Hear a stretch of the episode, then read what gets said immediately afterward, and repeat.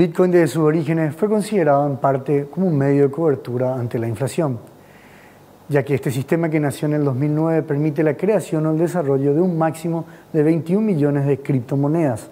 Actualmente existen un poco más de 18 millones de criptomonedas en circulación. A partir de ahí ya no van a poder crearse más criptomonedas, a diferencia de lo que ocurre con las bancas centrales de los países, que prácticamente de manera constante aumentan la oferta monetaria. Ni qué decir de las monedas de los países en las que sus gobiernos controlan a la banca central, donde emiten directamente para cubrir los déficits. Esto hace que sea muy difícil que las monedas nacionales dejen de ser inflacionarias. Y este proceso, digamos, inflacionario, hace que las monedas se evalúen, es decir, la misma moneda en el tiempo pierde su poder o capacidad de compra.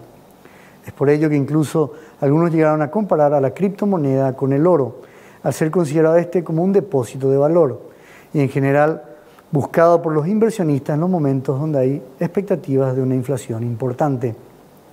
Durante todo este año, ante la perspectiva de los volúmenes de paquetes fiscales emitidos por la gran mayoría de las naciones, el argumento del Bitcoin cobró vigor, ya que, por ejemplo, la Fed, es decir, la Reserva Federal, ha marcado récords de emisión monetaria. Sin embargo, a pesar de los informes del índice de precio al consumidor en los Estados Unidos del mes de abril, publicado recientemente, llegando a niveles del 4,2%, no impidió ni retuvo la caída en la cotización de la criptomoneda.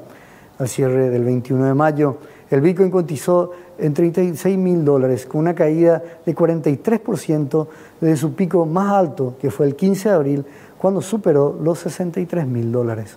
Si bien son muchos los supuestos que incidieron en el descenso de la cotización de la criptomoneda, un punto es que éste no cuente con una autoridad central que la regule, y esto es en gran parte lo que favorece la continua volatilidad de sus cotizaciones.